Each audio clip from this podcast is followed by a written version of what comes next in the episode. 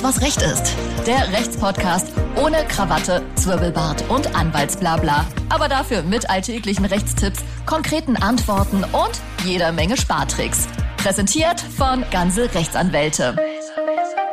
Herzlich willkommen zu Alles, was Recht ist, eurem Lieblingsrechtspodcast. Ich bin Martin Wiesel und bei mir wie immer die strahlende Sina Spreen. Hallo Sina. Hallo Martin. Und ebenfalls wieder dabei unser Lieblingsrechtsanwalt Dr. Tim Horacek. Hallo Tim. Guten Tag. Tim, du hast es geschafft.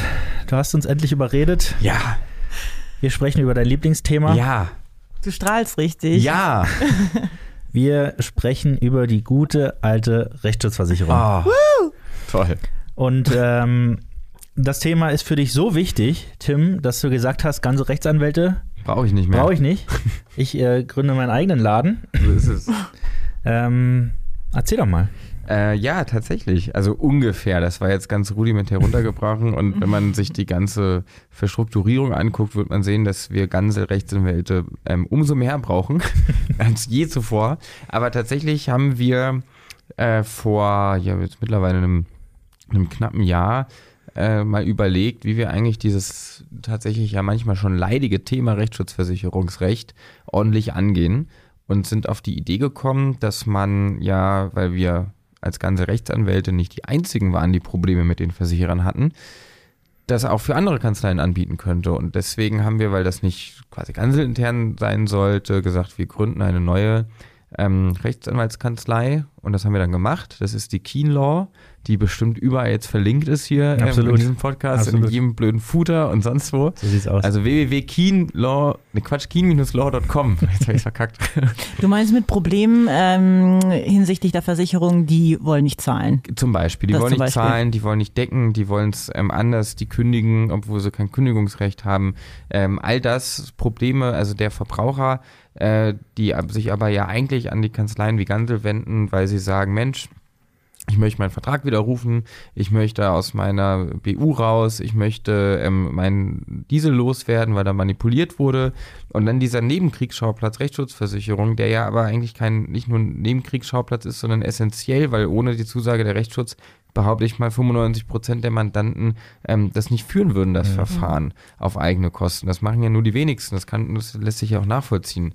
Äh, dafür hat man die ja abgeschlossen. Und wenn die dann natürlich rumbockt, ja, man hat die zehn Jahre, zahlt da irgendwie schon ein, dann passiert mal was und jetzt wollen sie nicht, aus welchen Gründen auch immer, es ist blöd.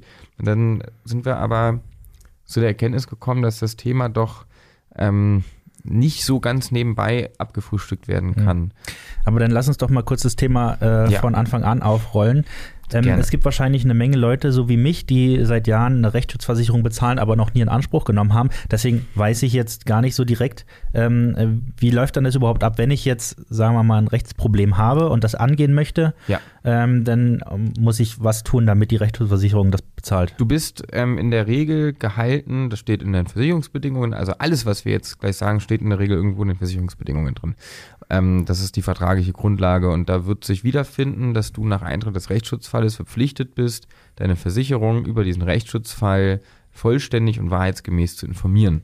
Punkt. Nicht mehr, nicht weniger. Das bedeutet, äh, Apfelbaum hängt vom Nachbarn rüber, Apfel, Äpfel fallen in deinen Garten, du fühlst dich dadurch in deiner Mittagsruhe gestört, könntest vielleicht einen nachbarrechtlichen Unterlassungsanspruch haben oder nicht. Das ist aber gar nicht deine Aufgabe zu bewerten, sondern du greifst zum Hörer oder zur Tastatur und rufst an oder schickst eine Nachricht an deine Versicherung, ähm, teilst ihm nur den Sachverhalt mit, ey, hier liegen ständig Äpfel in meinem Garten, ich möchte das nicht, ich möchte, dass die weggehen. Mhm. Und die Versicherung kann dann, wenn sie möchte, prüfen, ähm, ob ein Anspruch zusteht. Und wenn dem so ist, dann sagt sie, ja, dann gibt es die sogenannte Deckungszusage. Sagen sie, ja, das machen wir.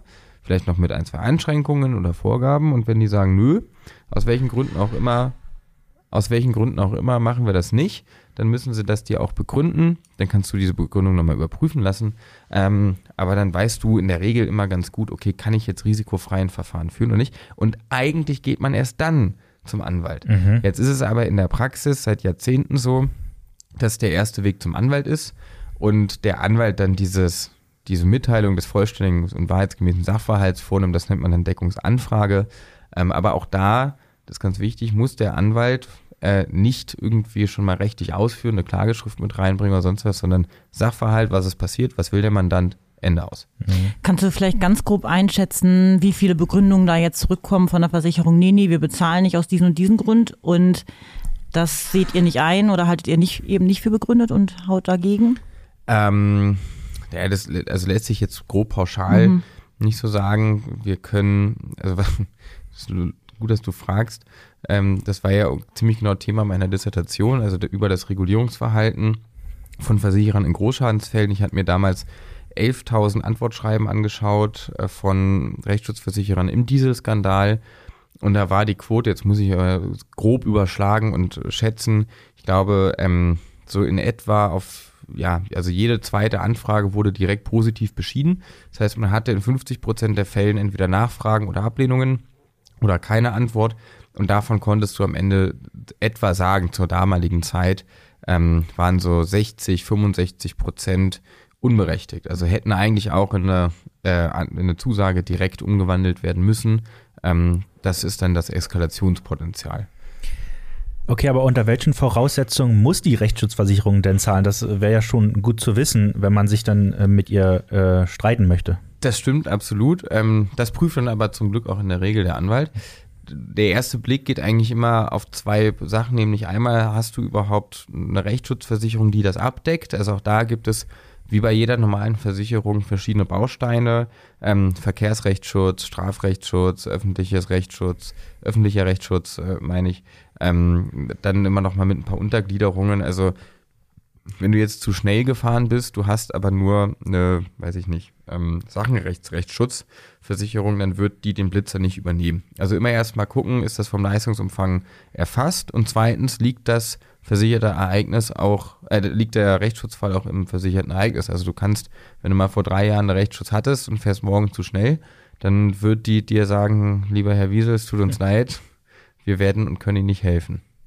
Ja, das sind eigentlich die zwei Sachen. Und dann, äh, ohne da jetzt aber zu tief reingehen zu wollen, kommt es immer so ein bisschen darauf an, hat die Sache, also gibt es überhaupt einen Anspruch, lässt er sich durchsetzen, lässt er sich beweisen. Das geht dann so ein bisschen in die inhaltliche Prüfung, äh, liegen sämtliche notwendigen Be Beweismittel vor, mit denen sich das auch nachvollziehen lässt vor Gericht und so weiter. Und Ja, so muss es irgendwie eine, eine, Erfolgsaussicht geben? Also ist Ja. das äh, notwendig? Genau, das, du brauchst also der Terminus ist hinreichende Erfolgsaussicht Mhm. oder mangelnde Erfolgsaussicht. Auf der anderen Seite, also die Versicherer schreiben sich immer rein in die Bedingungen, dass sie wegen mangelnden Erfolgsaussichten oder Mutwilligkeit, Mutwilligkeit ist so der klassische Fall, ähm, Sina leiht Martin zwei Cent, ähm, Martin gibt sie nicht zurück, Sina möchte Martin verklagen, mit Rechtsanwalt und Gerichtskosten kommen da wahrscheinlich irgendwie bestimmt 400, 500 Euro Kosten zusammen ähm, wegen zwei Cent. Das würde ein vernünftiger Mensch nicht machen. Das wäre mutwillig, obwohl der Anspruch klar besteht. Ansonsten hinreichende Erfolgsaussichten ist klar. Also sobald es vertretbar ist, was Martin macht, weil man hat ja auch ein Risiko abgesichert, deswegen soll auch ein Risiko übernommen werden.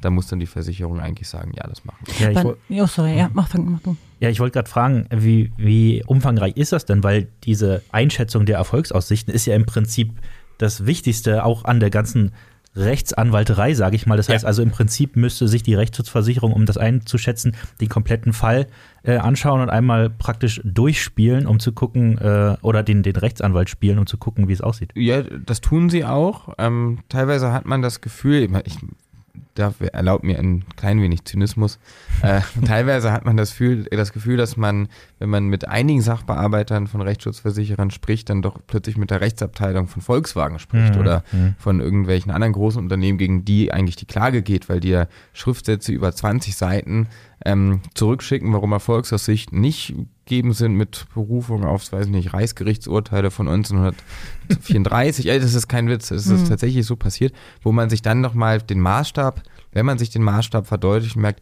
es muss lediglich vertretbar sein. Und man nimmt eben keine vollumfängliche Prüfung vor, sondern eigentlich schaut man, ist das, was Martin jetzt als Versicherungsnehmer oder Sina als Versicherungsnehmerin möchte, ist das unter keinem rechtlichen Gesichtspunkt von Erfolgsaussichten getragen? Hat zum Beispiel der BGH schon mal in dem Fall gesagt, nein, das geht auf keinen Fall. Oder haben wir, und man muss auch nicht mehr haben, es gibt auch keine Prozentregelung, so 51 Prozent Rechtsprechung und so, das funktioniert nicht, sondern wenn irgendwo ein Landgericht sagt mit einer ordentlichen Begründung, das funktioniert, dann ist es egal, wenn zehn andere Landgerichte gesagt haben, nö, das machen wir nicht, weil Rechtsprechung ist wandelbar und die Rechtsschutzversicherung ist am Ende auch eine Risikoversicherung und einem Risiko ist es immanent, dass es sich realisiert. So. Deswegen können die sich auch nicht darauf berufen, machen aber auch nicht alle, muss man auch klar sagen, dass am Ende nur ähm, dass, ja, dass am Ende nur Risiken versichert werden, wo klar ist, die Hauptsache wird gewonnen, das Geld fließt zurück. Das funktioniert so nicht. Ähm, wie gesagt, viele, viele Versicherer, wir haben ja irgendwie, glaube ich, 46 in Deutschland, die verhalten sich auch absolut einwandfrei, aber es sind immer wieder dieselben, ähm, kann man tatsächlich sagen, mit denen es flächendeckende Probleme gibt. Ähm, wie sieht es dann aus? Wann nimmt oder wann ihr als Anwälte, wann nehmt ihr dann eure Arbeit auf? Wartet ihr auf die Deckungszusage jetzt erstmal oder wann werdet ihr tätig? Weil wenn ich jetzt daran denke, wie lange mu muss ich denn warten? Also wenn ich jetzt zwei, drei Monate warten muss, ist ja blöd dann.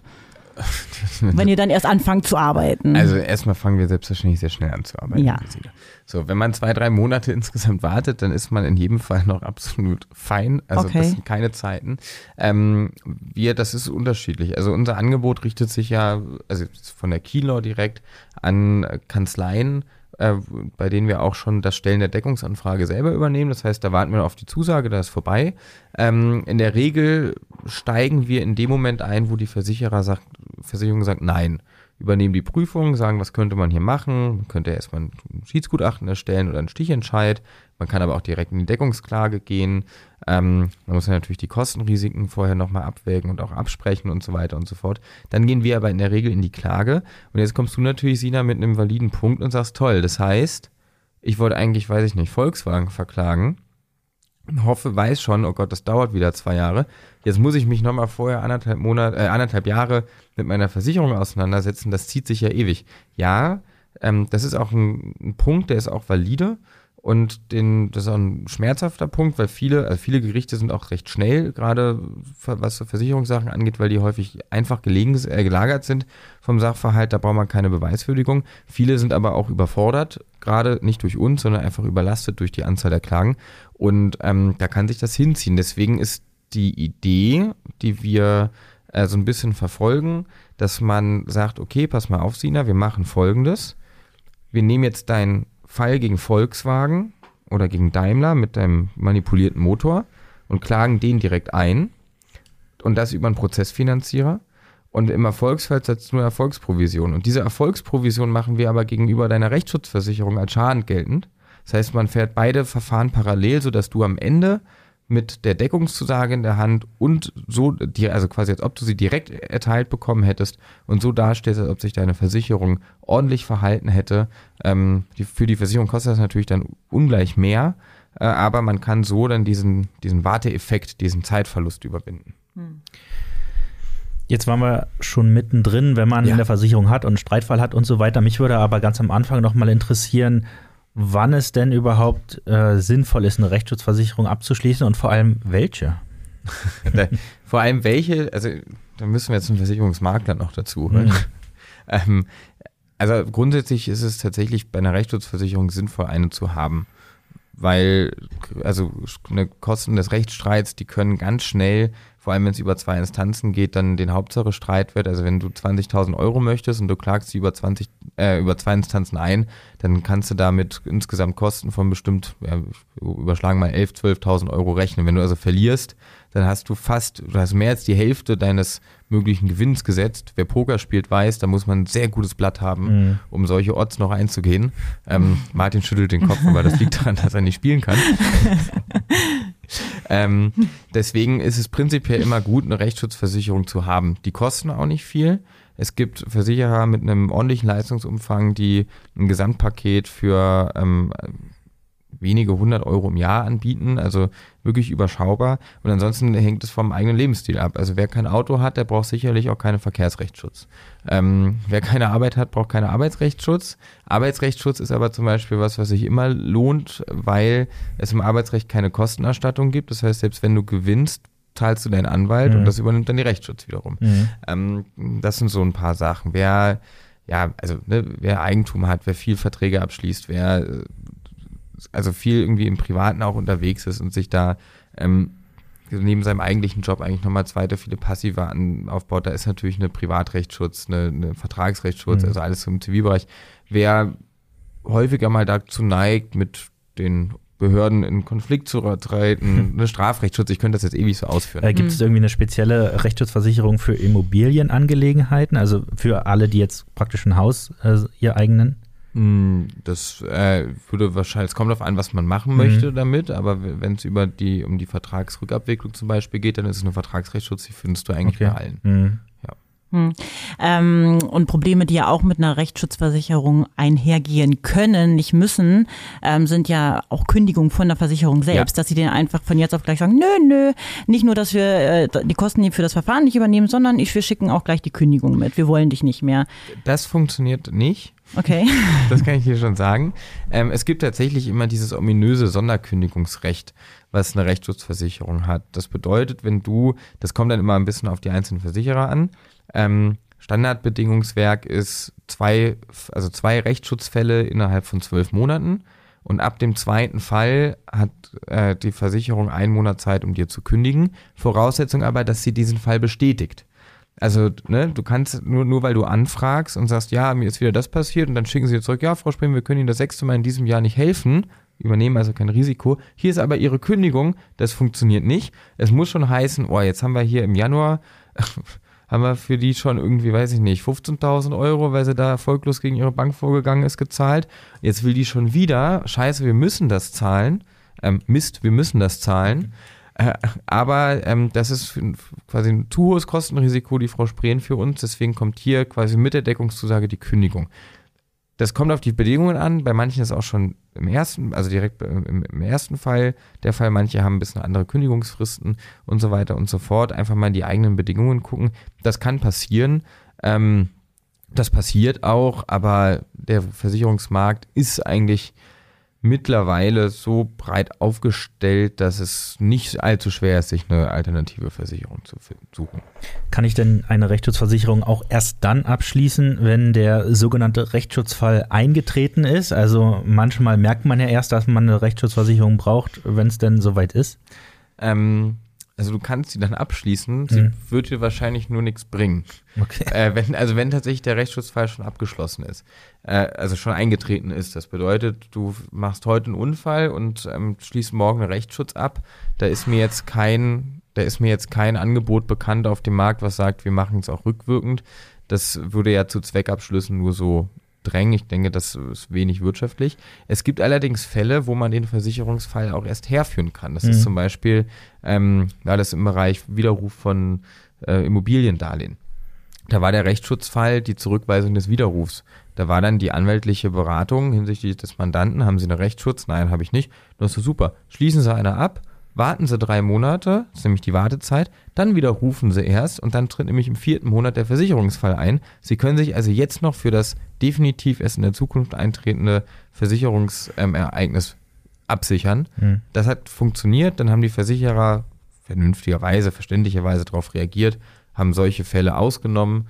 Ähm, kann man sich jetzt wieder darüber streiten, ist das zulässig oder nicht, wie auch immer.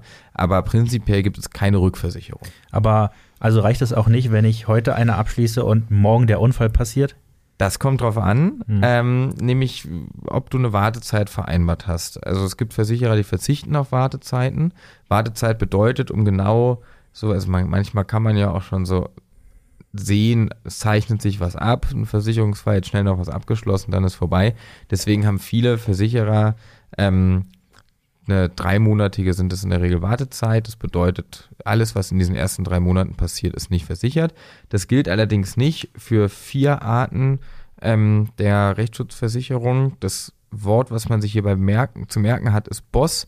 Und ich habe es gerade die ganze Zeit probiert zu rekonstruieren, ich krieg's aber nicht mehr hin. es ist auf jeden Fall Strafrecht dabei, es ist öffentliches Recht dabei und ich glaube, es ist auch Baurecht dabei. Ähm, das zweite S fehlt mir jetzt noch. Das sind die vier Versicherungszweige im Bereich der Rechtsschutz. Rechtssozial, irgendwas? Das kann gut sein, tatsächlich, ja. Also im Bereich der Rechtsschutz, die ähm, nie Wartezeiten haben.